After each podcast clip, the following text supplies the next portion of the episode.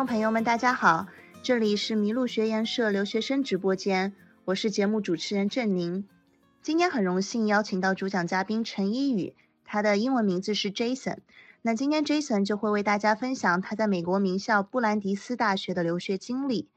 Jason 现在的地理坐标呢是在法国巴黎，因为这一年他在巴黎交换留学。而我在 Jason 的家乡杭州跟他远程录制这个节目，也是很有缘分了。Jason 你好，欢迎你参加我们的节目。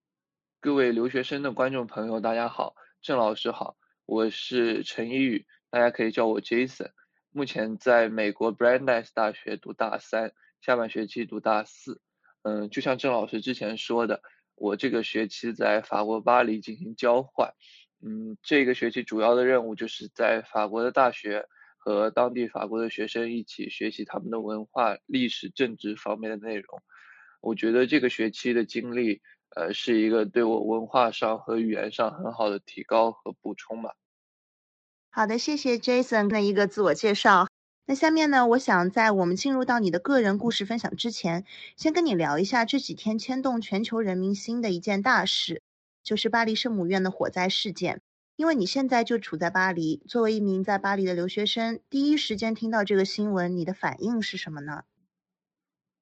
嗯，确实，巴黎圣母院的火灾事件就发生在过去这一周的周一。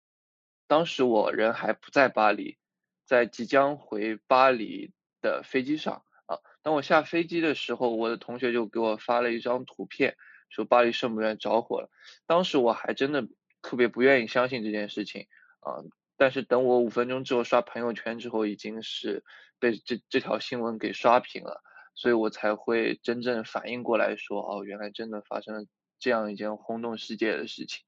然后随后我就打开了电视，啊，法国的各个电视频道都在播放这一件啊，就是轰动世界的新闻吧。任何娱乐的或者别的方面的呃新闻都都被取消掉了，啊，所有的所有的声音都是关于悼念巴黎圣母院这件事情。于是就我第二天下课呢。就决定什么事情都不干，直接冲到巴黎圣母院边上去看一下到底发生了什么，啊，然后当我那天下课之后，我就发现，首先第一个地铁都关了，就巴黎圣母院附近的几个站都关了，我需要在很远的地方下车，然后走过去。但是我走的路上一直都看到有非常非常多的人，我还觉得很纳闷，为什么突然来了这么多游客？其实发现大家都是往那个方向走的。当走到塞纳河边。能够距离巴黎圣母院最近的地方的时候，我更加惊讶，就真的是围了里三层外三层的人，就是远远的望着那个巴黎圣母院，有些人在拍照，有些人在摄影，有些人在献花，甚至我看到有些人在哭。然后出于一个媒体人的好奇，我就走到了一位奶老奶奶的身边，问她为什么这么动情。她告诉我说，她过去的四十多年。每周日都会来巴黎圣母院做礼拜，下周就是西方很有名的复活节周日和周一，就是 Eastern Sunday 和 Monday。在圣周即将到来的时候，老奶奶听到了这样一个噩耗，我觉得对于她真的是一件特别难以接受的事情。而且据说巴黎圣母院要闭关二十年整修，那或许对于这位老奶奶来说，在他有生之年都没有办法再回到这个他连续做了四十多年礼拜的地方，然后那一刻我觉得我就共情了。其实文化是一件不分国界也没有任何隔阂的事情。虽然我和他不是同一个年纪，我也呃没有他的宗教信仰，但是我觉得对于这一个非常非常重要的文化瑰宝。突然一下之间就不存在了，呃，可能全世界的人都会有这样一份惋惜和遗憾的心情吧。然后我就久久的站在巴黎圣母院的附近很长时间，呃，我就在想怎么样能够记录一下这样一个让我觉得遗憾和痛心的瞬间。当时呢，我就想到了我一零年九年之前第一次。来巴黎看到巴黎圣母院的样子，脑海里就飞速转过那一些所有的细节，里面的窗花，外面的建筑风格，以及现在已经不存在的那个木质塔尖。所以我觉得我一定要用我自己的方式去表达这一份我对巴黎圣母院的情结，啊，于是当天晚上我就连夜打开自己的公众号，写下了关于一篇巴黎圣母院的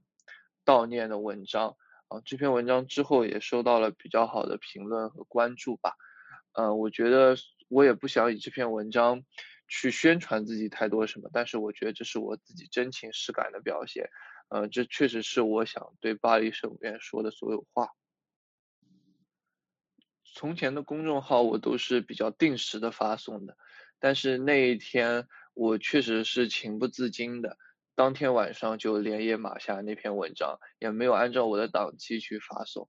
我觉得，嗯，这样一件大事，而且我有幸能够在做在巴黎目睹，我觉得我希望能够代表我能够代表的人。啊，向外发声，也传递我对巴黎圣母院这一份啊惋惜以及啊喜爱之情吧。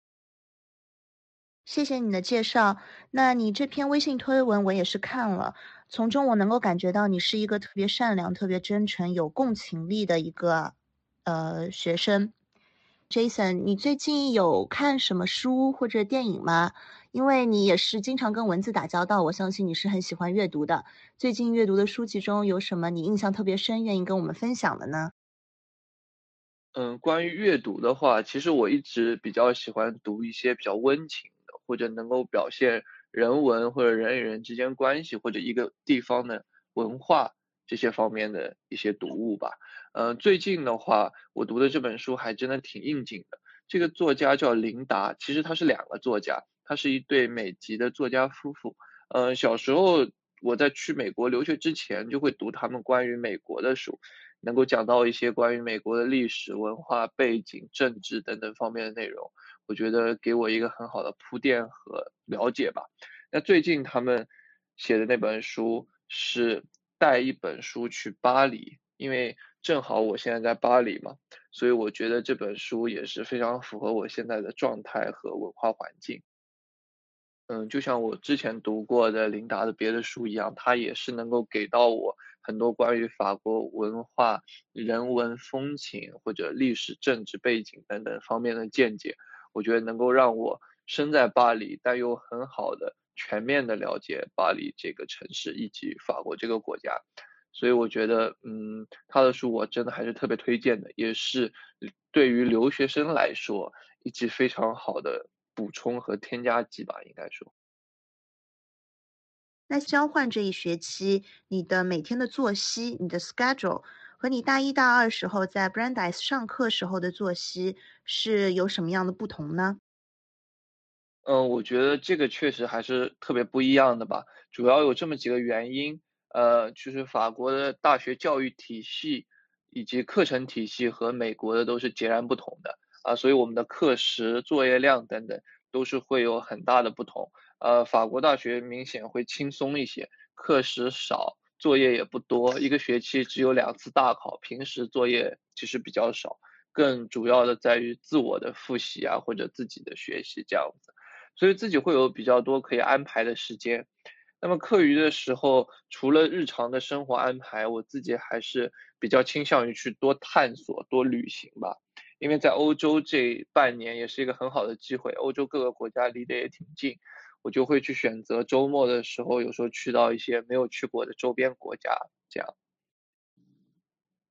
然后周中的时候，自己也是比较喜欢自律一点的生活吧。可能我跟很多跟我这个年纪的同龄人不太一样，我没有特别喜欢出入那些。比较热闹的或者夜间的场所，我自己还是一个比较老年佛系的人啊，所以自己平常健健身啊什么的，啊做做锻炼这样的。自己对吃的话也是比较控制吧，就不太喜欢吃一些浓油赤酱或者吃太多特别呃丰盛的东西，因为我觉得这个也其实挺有负担的。所以很多人看来我自己的生活会比较单调，但其实不是。我觉得自律的生活也是一种呃。我自我满足和一种自我的丰富吧。最后一点，我觉得是，呃，我在这边更愿意和更多不一样的人去交流。呃，在美国或者在 Brandeis 的时候，生活比较规律，朋友圈子也比较固定。啊，就是大家都是一帮人一起玩这样。但在法国，我可能会认识一些新的朋友，或者和各个地方的人交流，和法国的同学交流，甚至和街上的游客交流等等。所以我觉得这样也使我接触到各种各样不同的文化的元素，这样，呃，我觉得也是这个学期比较精彩的一个部分。同时，课余时间，因为我今年刚刚开公众号嘛，所以还是有一些时间会花在公众号的排版啊、文案的撰写上面。啊，我觉得总体来说，我自己真的还是比较满意，或者说比较享受这个学期在巴黎的生活的。非常感谢 Jason 今天做客我们的留学生直播间，谢谢大家。今天我对 Jason 的访谈第一期就播送到这里，欢迎继续收听第二到四集。这里是麋鹿留学生播客节目，我是主持人郑宁，欢迎你在喜马拉雅、蜻蜓 FM、iPhone 播客。Google 播客、Castbox、Pocket Cast 等音频和泛播客客户端搜索“麋鹿留学生”订阅，收听更多全球顶级大学的留学生和校友分享他们的留学经验、跨文化生活经历和成长故事。谢谢收听。